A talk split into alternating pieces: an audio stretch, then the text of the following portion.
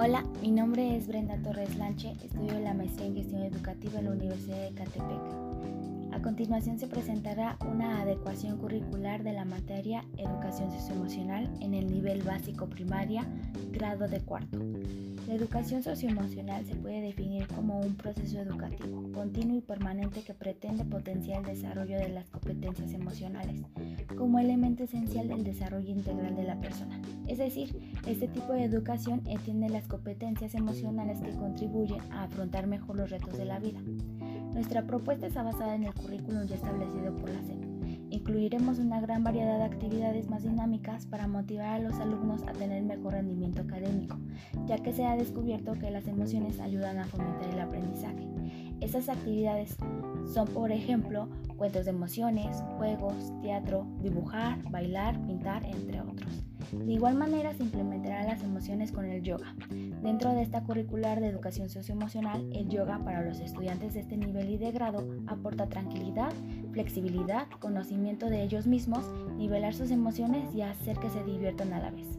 El yoga debe plantearse como un juego que ofrece mucha diversión, ya que las posturas que se imitan guardan relación con objetos, plantas, animales de la vida real. Pueden realizarse las posturas enlazándolas con historias y deben variarse las posturas para que el niño no se aburra, no repetirlas mucho y realizar los movimientos despacio para que el niño no pierda la concentración. Las posturas que manejaremos serán las más sencillas, como el gato, el perro, el árbol, la montaña, el niño, entre otros.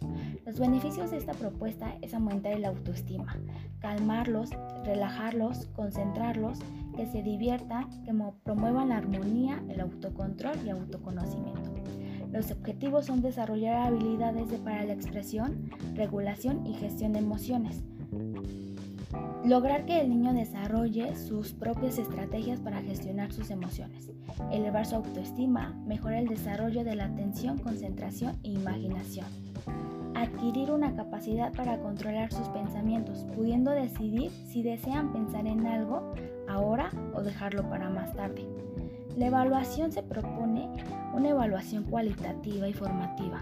Se empleará como herramienta principal la observación directa y un cuestionario para los alumnos.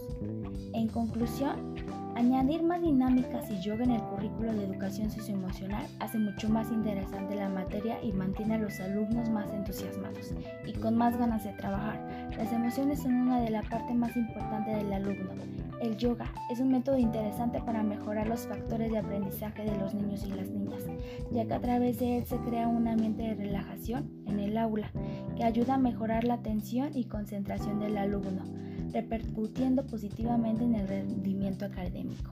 Muchas gracias por su atención.